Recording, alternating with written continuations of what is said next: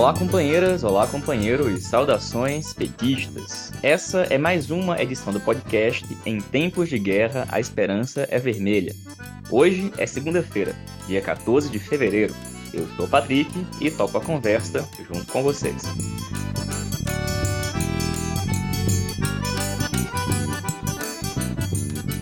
No episódio de hoje, falamos muito sobre as eleições de 2022 e as federações partidárias. A companheira Irine Lopes, deputada estadual pelo PT do Espírito Santo, fala sobre a repercussão do encontro entre o governador do Espírito Santo, Renato Casagrande, do PSB, com o ex-juiz Sérgio Moro. João Luiz Lemos, integrante do Diretório Estadual do PT de São Paulo, faz um informe da reunião do PT paulista ocorrida neste domingo, 13 de fevereiro, onde um dos principais pontos foi a federação com o PSB e a reafirmação da candidatura de Fernando Haddad ao governo do estado. Pedimos que a companheira Maria Carlotto, militante petista e professora da UFABC, comentasse o tema das federações partidárias, à luz dos impactos organizativos e programáticos que pode ter sobre o PT. Trouxemos aqui também trechos da entrevista concedida pelo deputado federal José Guimarães, do PT do Ceará, ao blog Manifesto Petista na sexta, dia 11 de fevereiro, onde ele tratou das federações partidárias, as movimentações para a composição das chapas estaduais e as perspectivas eleitorais para o PT em 2022. E escutamos ainda o companheiro Daniel Valença, vice-presidente do PT do Rio Grande do Norte e professor da UFESA, que fez um breve resumo da situação política na América Latina.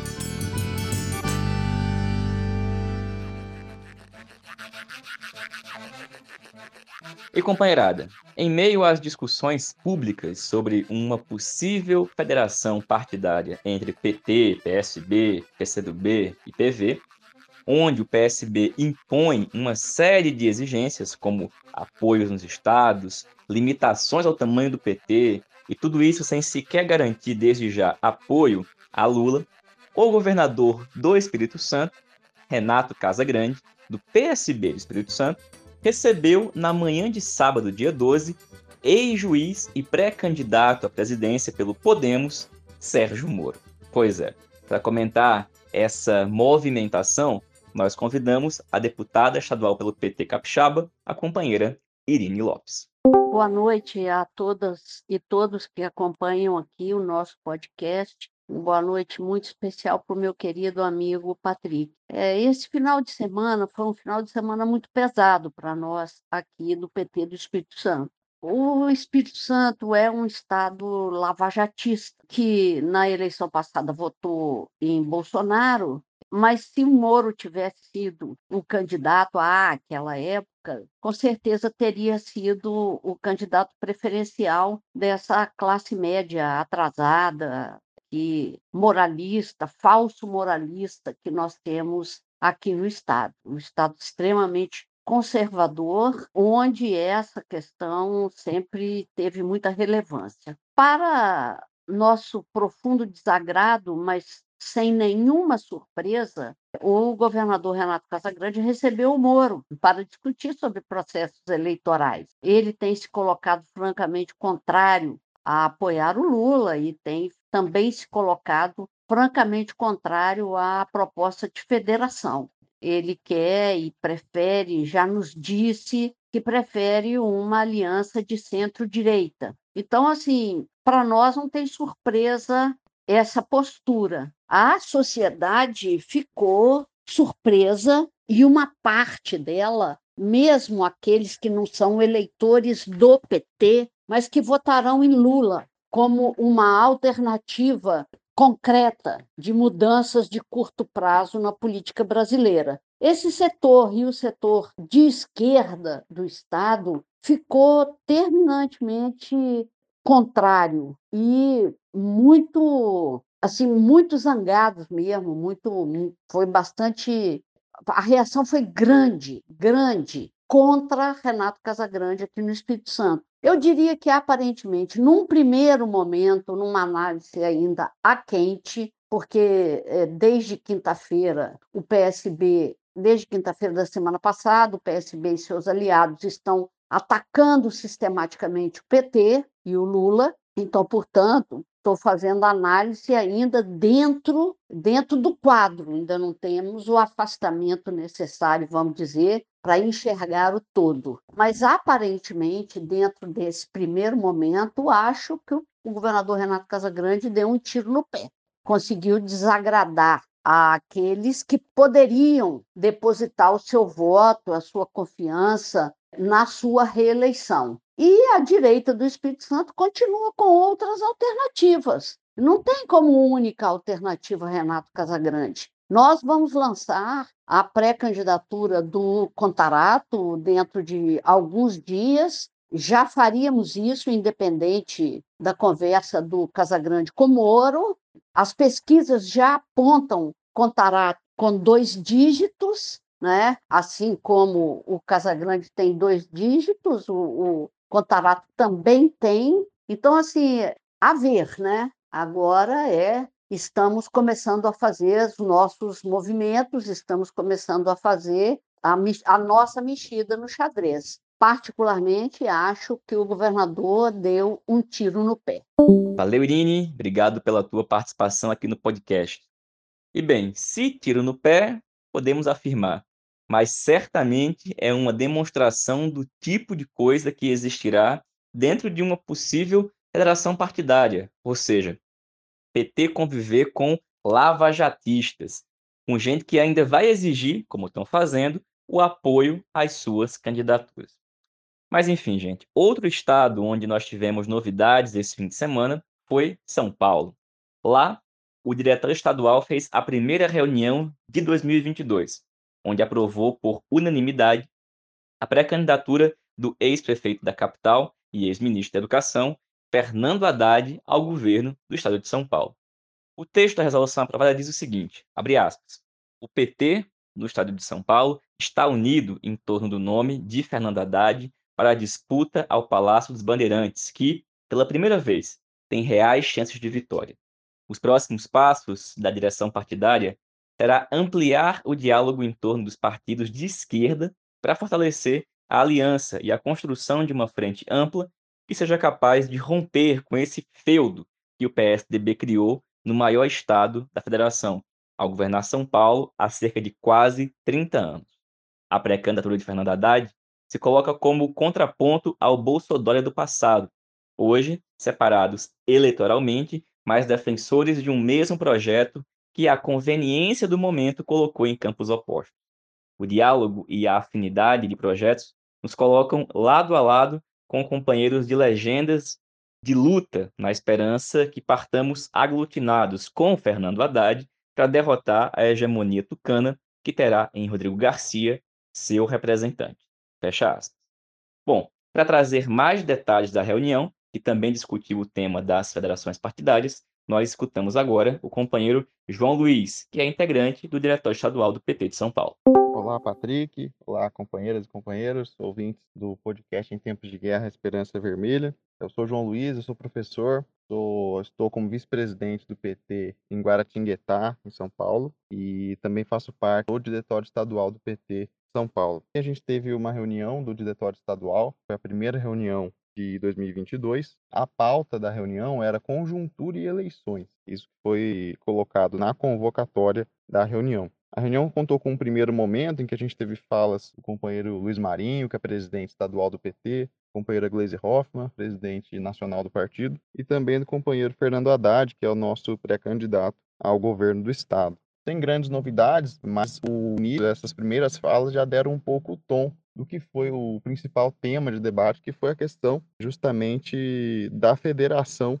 da proposta de federação com o PSB. Mas é bom destacar também uma coisa importante que foi colocada, né, e de maneira bastante coesa pelos diferentes setores do partido, que a gente aprovou como resolução da reunião, que é a reafirmação da candidatura do companheiro Haddad ao governo do estado de São Paulo. Isso é uma posição bastante importante, que o diretório estadual tomou, mas na verdade a grande parte da reunião foi tomada pela discussão em torno da federação.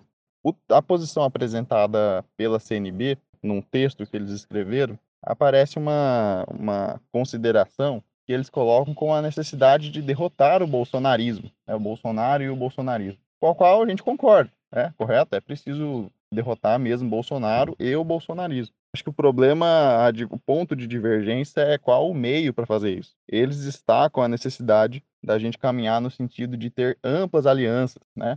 E aí, nesse contexto, que entraria então o debate da federação. Do nosso ponto de vista, para derrotar o bolsonarismo, nós precisamos ter organização popular, ter um programa de esquerda, um programa de enfrentamento que, enfim, de, que coloque, dê destaque para esses aspectos da revogação das medidas neoliberais do golpe do governo Bolsonaro e implemente um programa de retomada da soberania nacional, dos direitos e das liberdades democráticas. E aí que a gente entra aqui na discussão da federação em São Paulo, né? Porque aqui o PSB, no estado de São Paulo, ele sempre foi uma ala tucana, né? Uma ala que eh, fez parte aí desses, do programa político implementado pelo PSDB em São Paulo ao longo dessas últimas décadas. Né? Isso inclui as privatizações, o desmonte de instituições do Estado, precarização de serviços públicos como a educação, a saúde, política né, na área da segurança pública genocida, né, com uma PM extremamente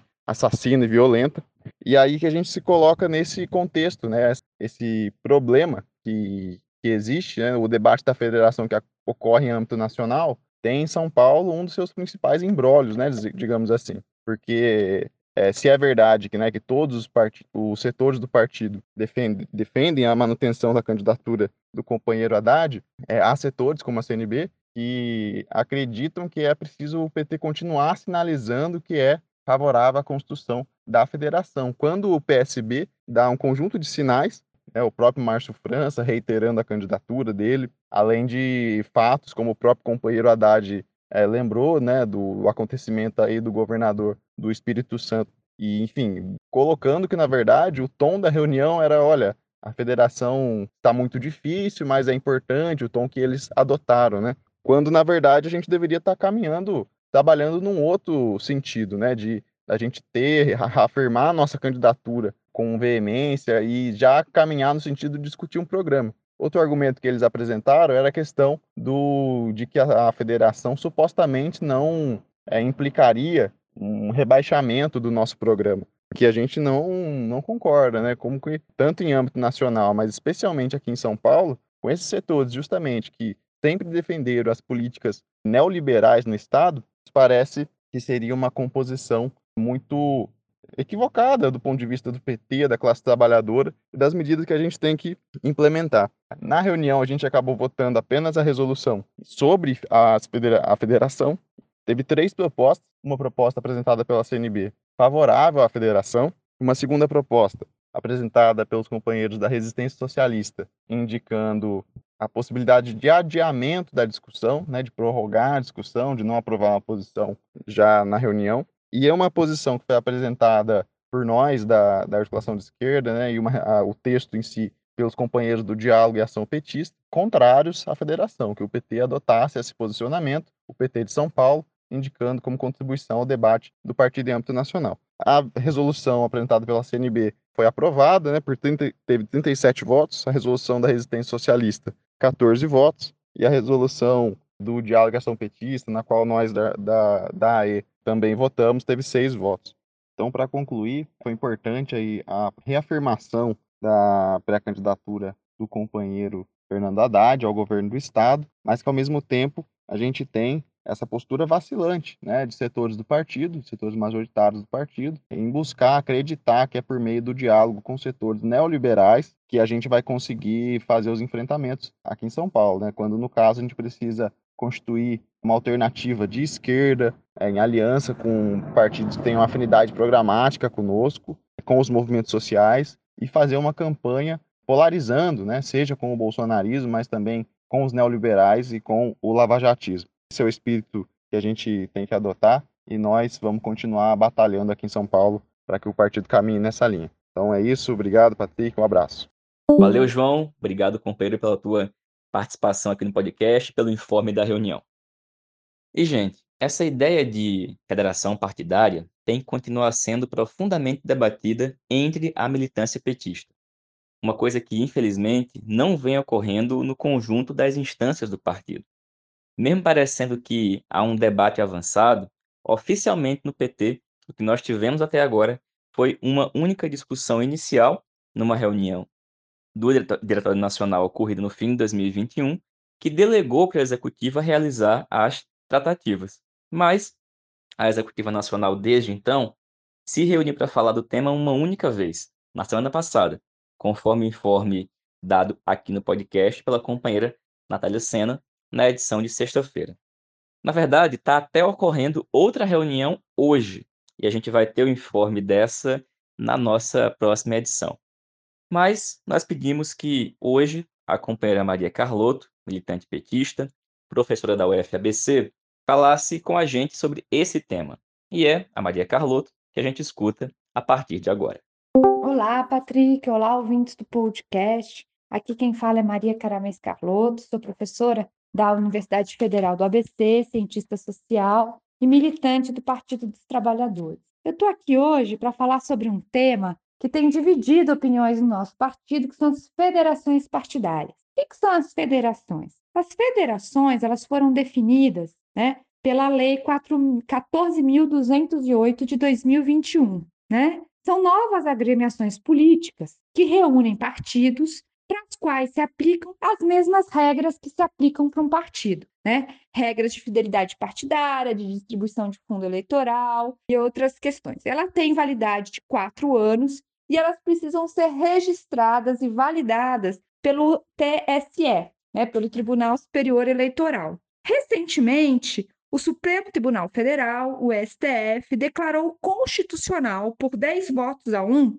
as federações partidárias e definiu um novo prazo para a gente é, registrar né, é, no, S, no TSE as federações e eles vão avaliar né, e é, validar né, as federações partidárias. E o novo prazo é 31 de maio. Tá? Isso foi re decidido recentemente pelo STF, né, pelo Tri Supremo Tribunal Federal. Veja, por que as federações? Né? Em que contexto surgem, eh, surge essa ideia de federações, nessa nova agremiação política para as quais se aplicam as mesmas regras de um partido político? Parte vem de um diagnóstico de que o nosso sistema político, né, o sistema partidário brasileiro, o sistema político brasileiro, ele é muito fragmentado. Né? Então, são muitos partidos, alguns pequenos, pequenos partidos, e muitos pequenos partidos com representação no parlamento. Torna a governabilidade, né, você definir maioria para um governo, uma tarefa muito complexa.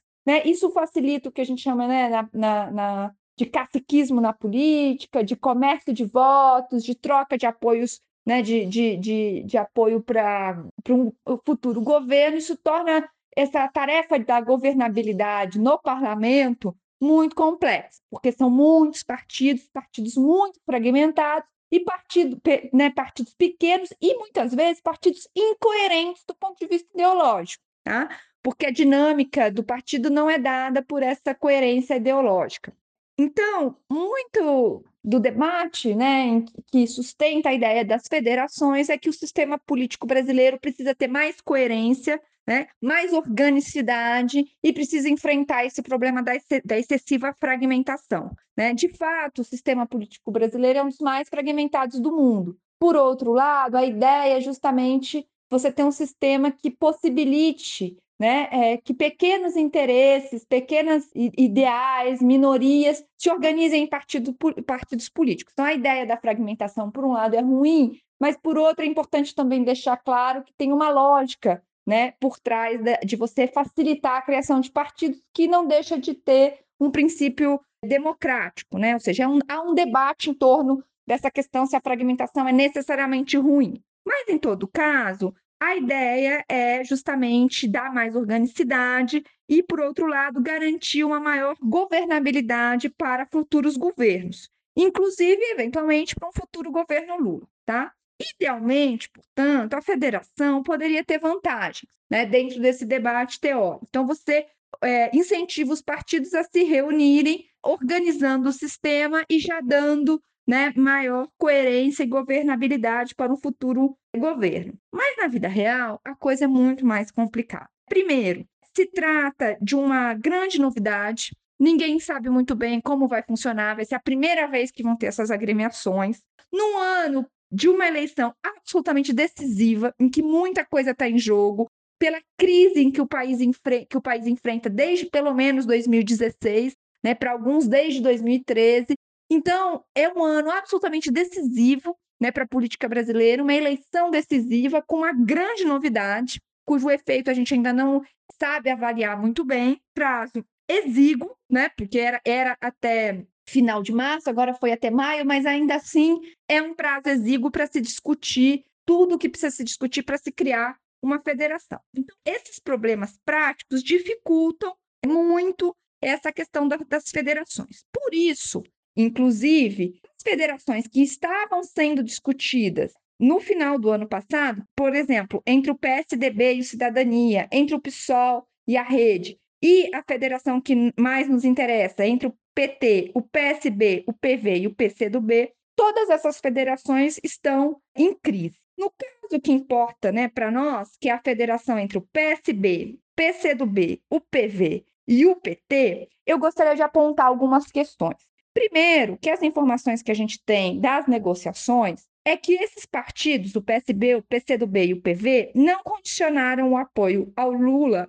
à criação de uma federação. Isso nos dá uma certa margem de liberdade para negociar com eles, sem ter necessariamente que né, trocar o apoio ao Lula por, pela criação de uma federação.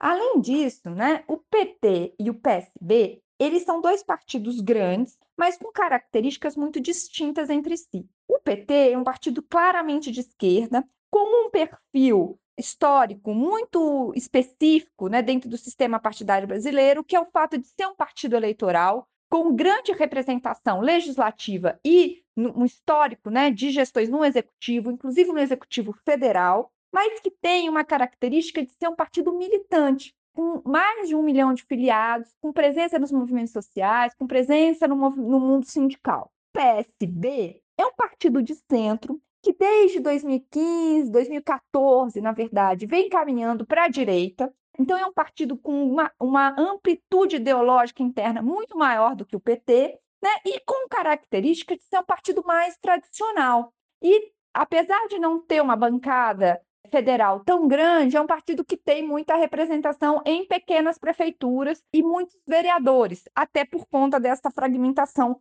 partidária. Então, isso significa que se o PT pudesse atrair o PSB para a esquerda, seria ótimo. Mas pode ser que também o PSB traga o PT para a direita, justamente porque são partidos grandes e que têm é, essa diferença ideológica interna. Isso significa, né, ou isso justifica por que, que as negociações sobre estatuto e regimento, ou seja, como é que vão funcionar as decisões internas da federação, são tão decisivas e estão dando tanto problema.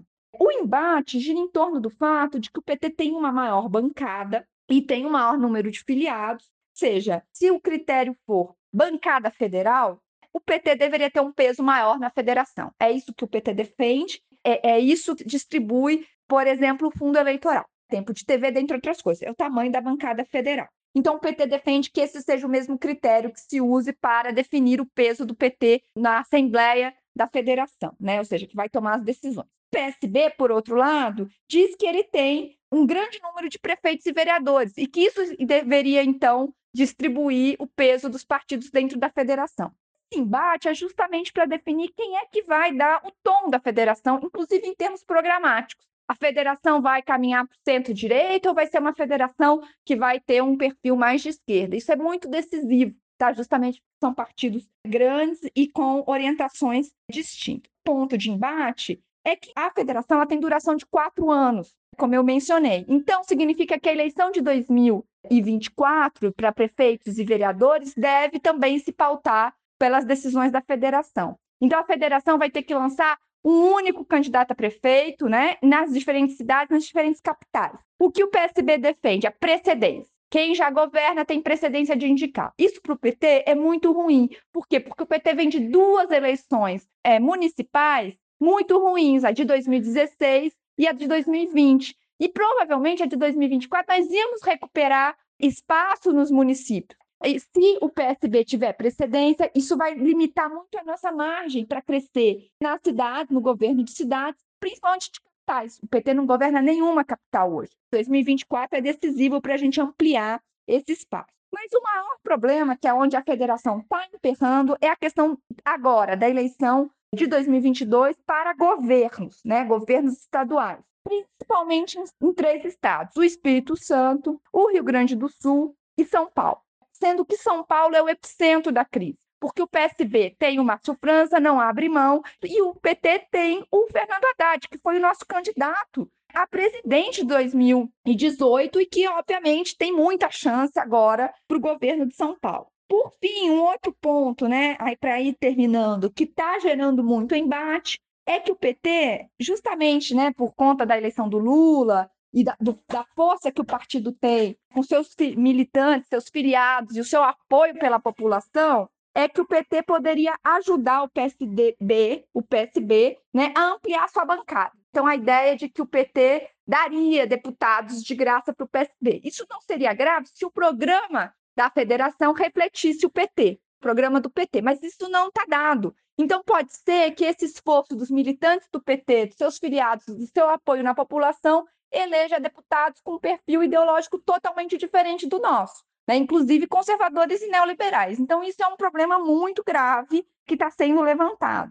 Por fim, e aí com isso eu termino, eu acho que o ponto mais grave da discussão das federações, além de todos esses problemas que eu já levantei, é o fato de que ela reflete uma concepção de que o fundamental é a gente ter força no parlamento. Veja, quando a gente está lutando contra o Bolsonaro, que é um, o bolsonarismo, o neoliberalismo conservador, né, e, o, e o ultraliberalismo econômico, eles têm muita força na sociedade. Então, é na sociedade que a gente vai precisar enfrentá-los. Né? Pauta das federações, ela não só não nos ajuda a ganhar força na sociedade, porque é um debate muito do parlamento, é como, ao contrário, na verdade, isso põe uma agenda né, para a nossa campanha, e isso, inclusive, foi analisado pelo companheiro Guimarães na última edição do Manifesto Petista, onde ele foi, e que ele disse isso. A campanha do Lula está entrando numa fase complicada, né? Porque, inclusive, a gente está caindo nas pesquisas. Ele disse que o, Lula caiu cinco pontos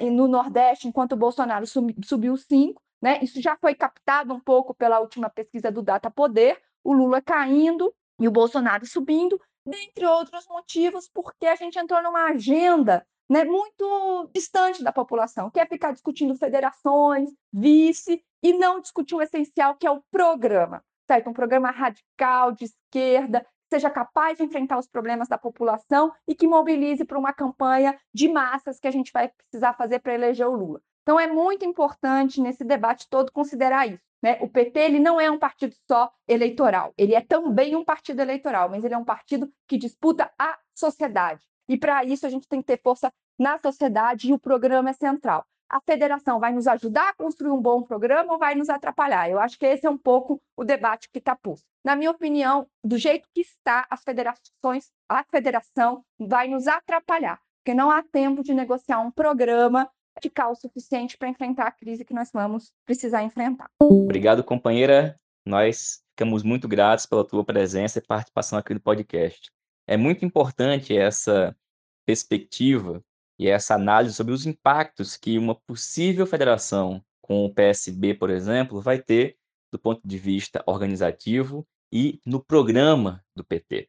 Porque uma federação com partidos como o PSB vai prejudicar muito o nível e o grau de organização do PT e rebaixar também o programa do nosso partido. Pois bem, gente, agora essa entrevista que a Maria Carlotto mencionou, do deputado federal José Guimarães, foi concedida ao blog Manifesto Petista na sexta-feira, dia 11.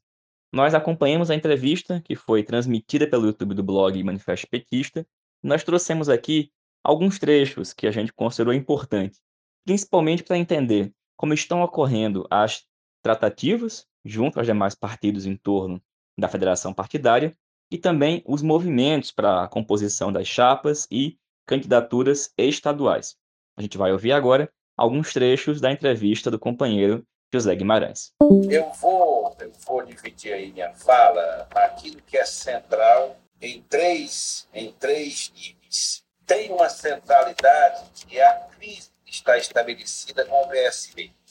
Com o PSB. O PSB, o PV e o PCdoB discute com o PT a ideia da federação, mas eles dizem para nós que estarão com Lula independente de federação. Vou ser muito sincero para vocês.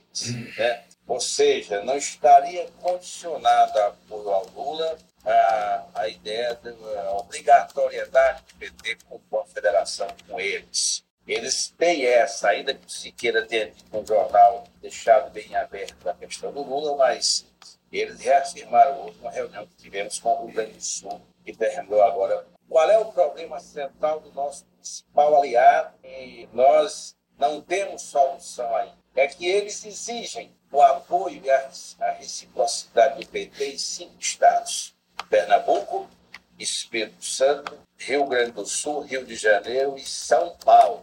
Essa é a ideia do, do, do PSB. E dizem também para nós essa ideia do, do Alckmin ser visto do Lula, ele fez o PSB, convidou o Alckmin para ser visto do Lula, mas também que disse isso é Lula. Eles não estão reivindicando a vice do PSB. Essa também é uma formulação que o Siqueira externa para nós. Do ponto de vista da realidade do Estado, você tem mais ou menos definido, vamos bloco do PSB, são cinco estados, Pernambuco, PSB, Pernambuco, Espírito Santo, Rio, São Paulo e Rio Grande do Sul, que é as demandas deles, e eles já nos apoiam em quatro estados, PSB, Bahia, é, Piauí, Sergipe, com os Valadares, Rogério Carvalho, e o PSB nos, já está nos apoiando nesses quatro estados ponto de vista das alianças eleitorais. Onde é que está o coração da crise? Onde é a centralidade? É São Paulo. É São Paulo. Pernambuco, a ideia que está mais ou menos pactuado com o governador lá, que é o PSB apenas fazendo o candidato do PT, vai para o Senado, né? É, isso está mais ou menos.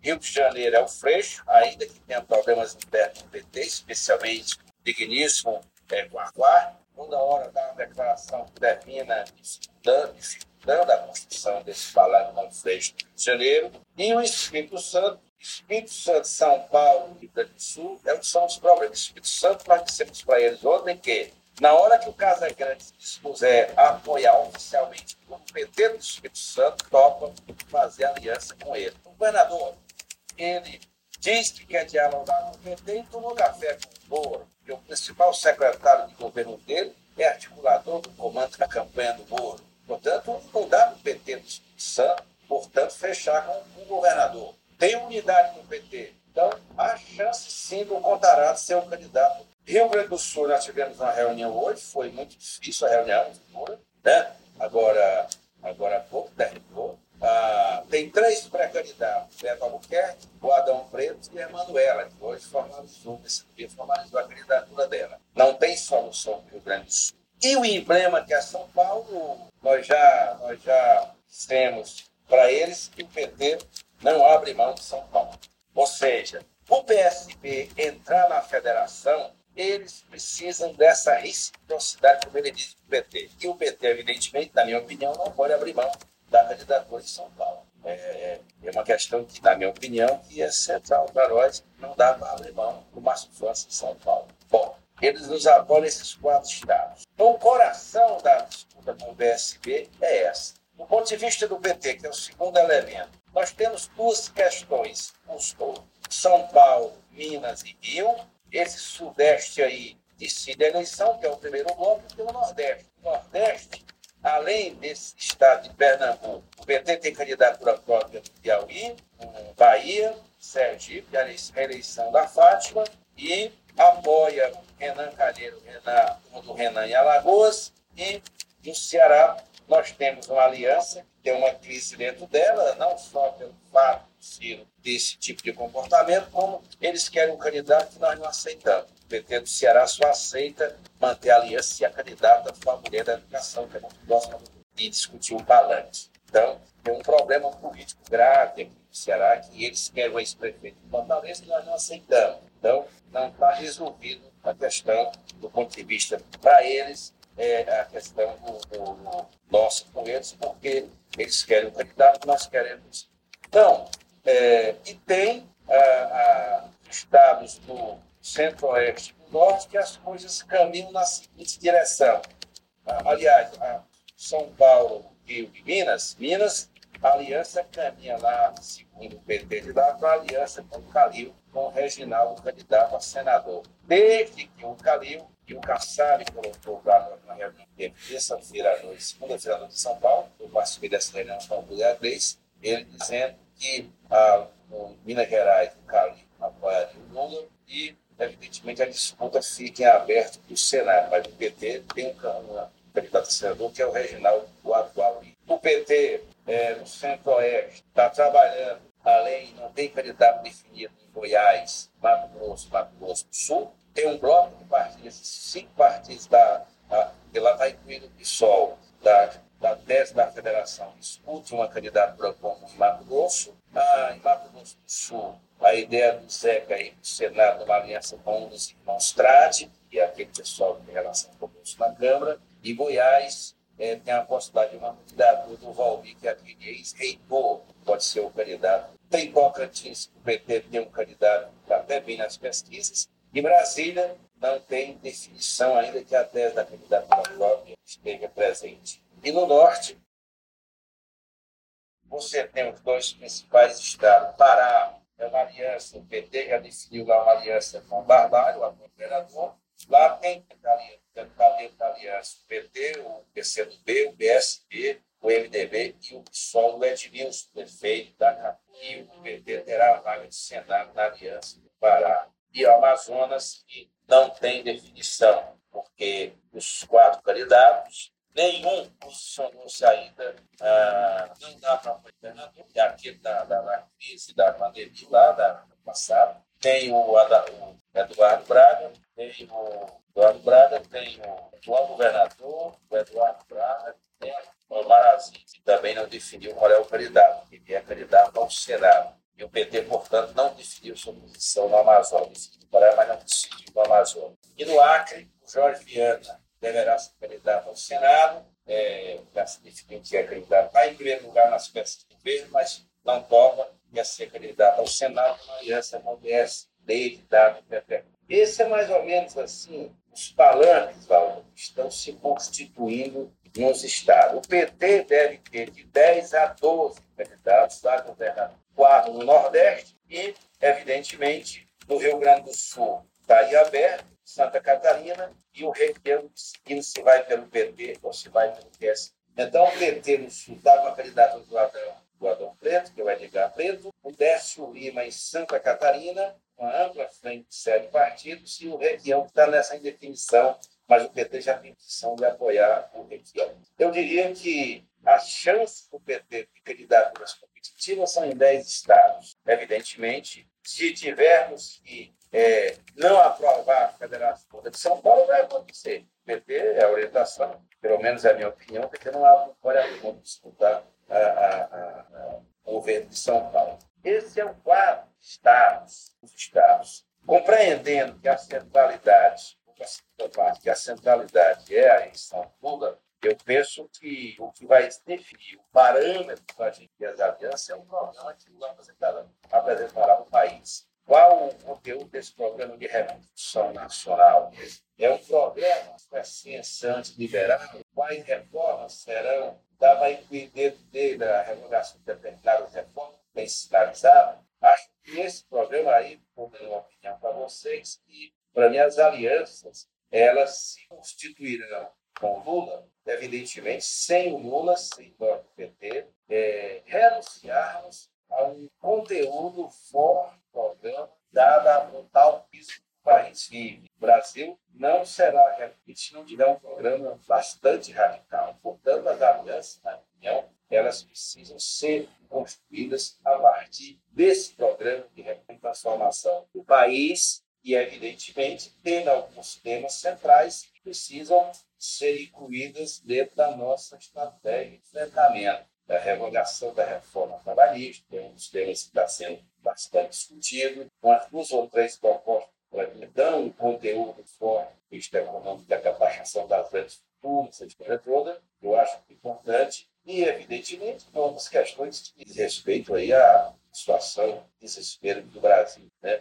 Eu acho que eu acho que esse programa de reconstrução do Brasil que o Lula apresentará, para mim, é a bola mestra. Ele, esse programa deverá, deve orientar, evidentemente, as nossas alianças. O segundo aspecto ainda desta questão, eu penso, é, nós precisamos, eu disse isso para o Lula, para ser sincero para vocês, segunda e terça-feira que eu tive em São Paulo, eu acho que nós temos que compreender que essa eleição, em primeiro lugar, ela não está ganha. Está tudo muito solto. Tem um oba-oba grande dentro da base dele, de que a eleição está ganha, e isso pode trazer enormidade numa disputa polarizada sobre se ela vai segundo. Eu não acho, é, por tudo que ocorreu no país, do da Dilma, a prisão do Lula, esses caras vão deixar o Lula ganhar e fazer dessa festa de milhão de pessoas em Brasília como se nada acontecesse, como se fosse produto da democracia e da vontade soberana do eleitor, dos eleitores brasileiros. Acho que nós vamos ter, e vai ter um enfrentamento de grande envergadura. Eu percebo que eles estão se montando, Ciro Nogueira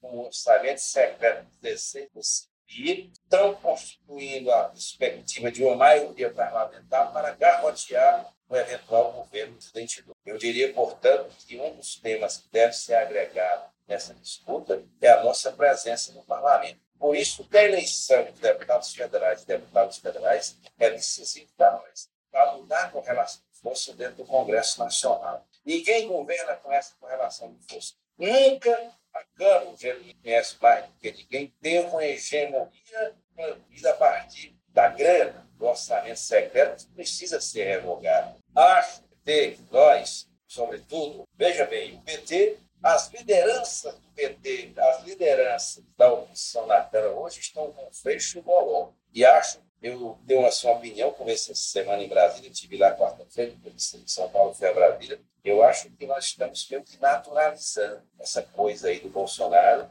É isso mesmo, vamos para as urnas, diminuímos a temperatura do enfrentamento da denúncia política desse governo que aí está, e as coisas são meio que naturalizadas.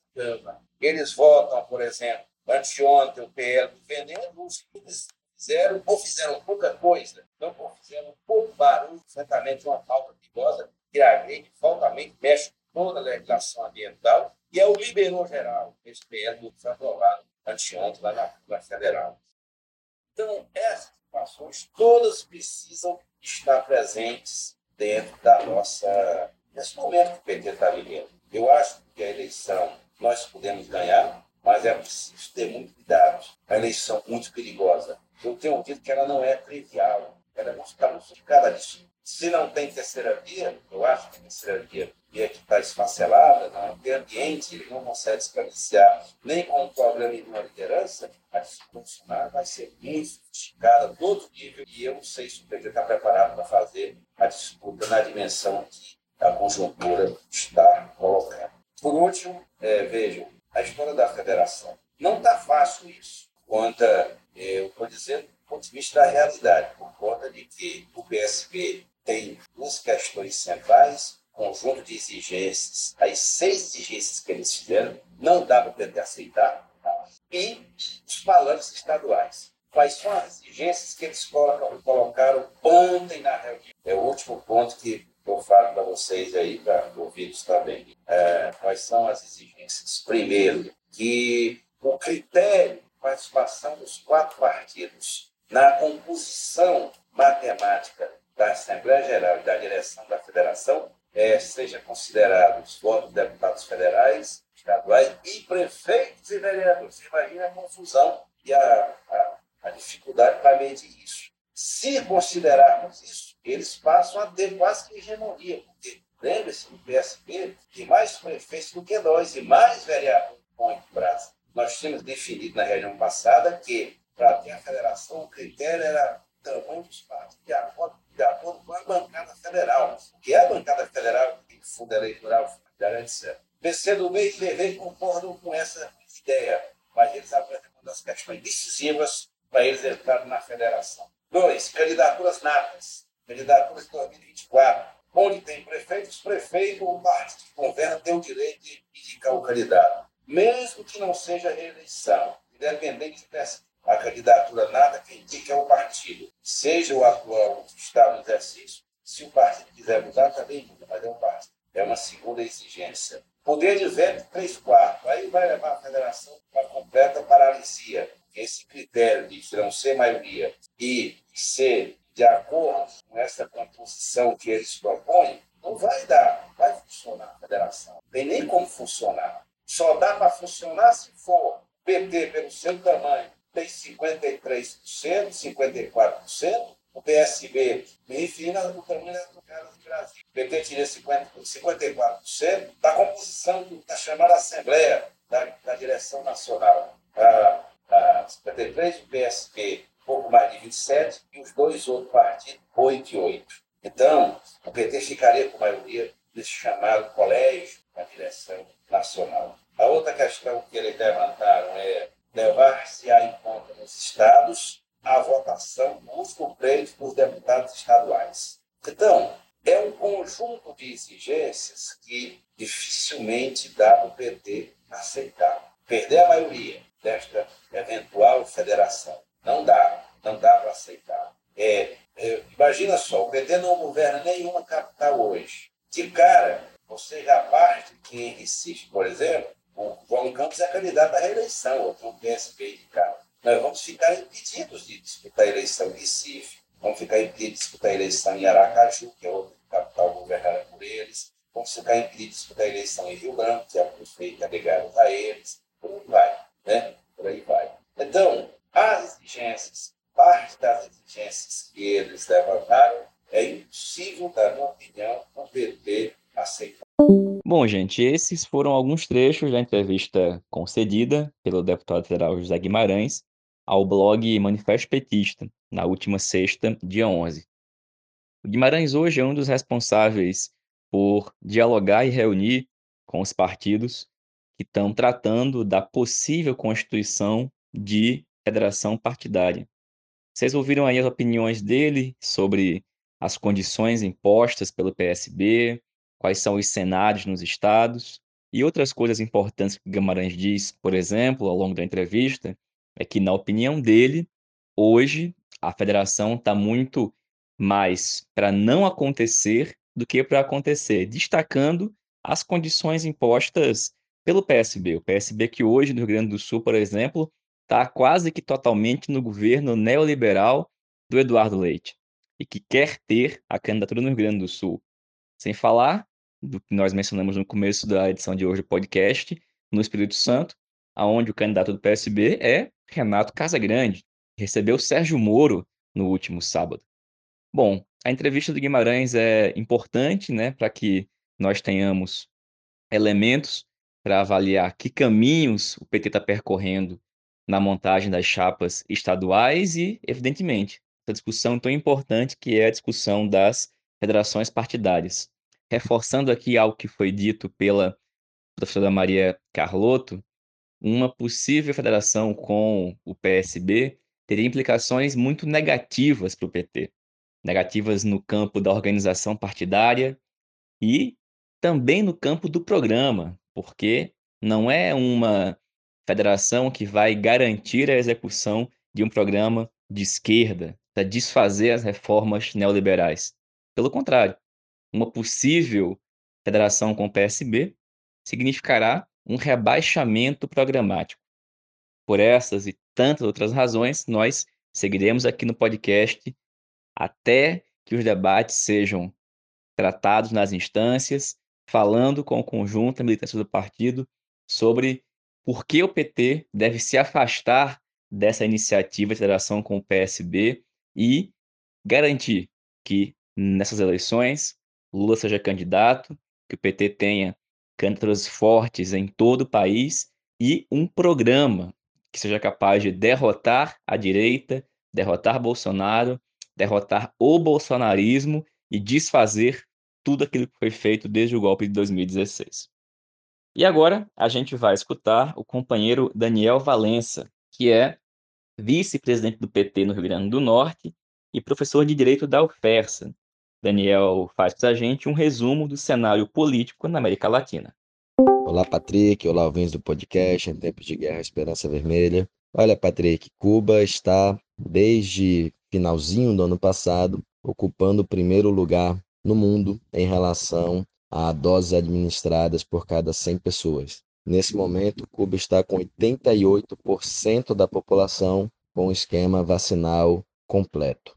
Nós tínhamos já adiantado aqui no podcast que Cuba, inclusive, desenvolveu um esquema vacinal com crianças a partir dos dois anos, o que faz com que a ilha esteja muito preparada para suportar a Omicron e outras variantes da Covid-19. E Cuba consegue tal feito mesmo tendo tido uma queda de 13% no PIB, queda essa que, segundo o ministro da Economia, Alejandro Fernandes, não foi acompanhada de redução de investimentos em educação, saúde, cultura, etc. O grande desafio de Cuba, portanto, é retomar a atividade econômica, superar a inflação para então superar a crise econômico-social derivada da pandemia e do bloqueio norte-americano. No Uruguai, Patrick, está se aproximando o referendo em que a população decidirá se mantém ou derruba um conjunto de medidas neoliberais aprovadas pelo governo de Luiz Alberto Lacalle Pou. Lá, o referendo terá o voto não numa cédula azul para manter a legislação aprovada pelo presidente neoliberal e sim para derrubar tal legislação. O sim será rosa, e aí os sindicatos e movimentos estão utilizando a pantera cor-de-rosa como mascote da campanha pelo sim. Acontece que as empresas detentoras do poder de imagem da pantera cor-de-rosa estão nesse momento na justiça tentando impedir a pantera estar vinculada à campanha do sim. Patrick, na Bolívia, Renina Inês está sendo acusada pelo Ministério Público por participação no golpe de Estado e o órgão tenta imputar-lhe 10 anos de prisão. Há mobilizações favoráveis à sua responsabilização e também há mobilizações de apoiadores seus. Em Honduras, a Comissão Interamericana de Direitos Humanos aceitou denúncia do ex-presidente Manuel Zelaya em relação ao, ao golpe de Estado de 2009 então a gente vê que a vida dos golpistas fora do Brasil não está fácil. E para terminarmos esse nosso giro pela América Latina, na Colômbia permanecem os massacres e assassinatos de lideranças sociais, já são 21 lideranças sociais assassinadas só em 2022 e pelo menos 17 massacres acontecidos neste ano. E no Peru ainda permanece a dificuldade do Pedro Castilho em conseguir governar e dar uma cara própria ao seu governo. Caiu o seu terceiro gabinete, não chegou, na verdade, nem a ser aprovado pelo legislativo, e agora ele nomeou um quarto gabinete em que tentará, uma vez mais, se aproximar do Peru Livre, o, o chefe do gabinete, né, o primeiro-ministro, é um advogado que foi o, o grande assessor jurídico durante o período eleitoral, nos ataques que o Peru Livre sofreu contra a direita e compunha o gabinete anterior como ministro de Justiça e Direitos Humanos. E agora vamos ver então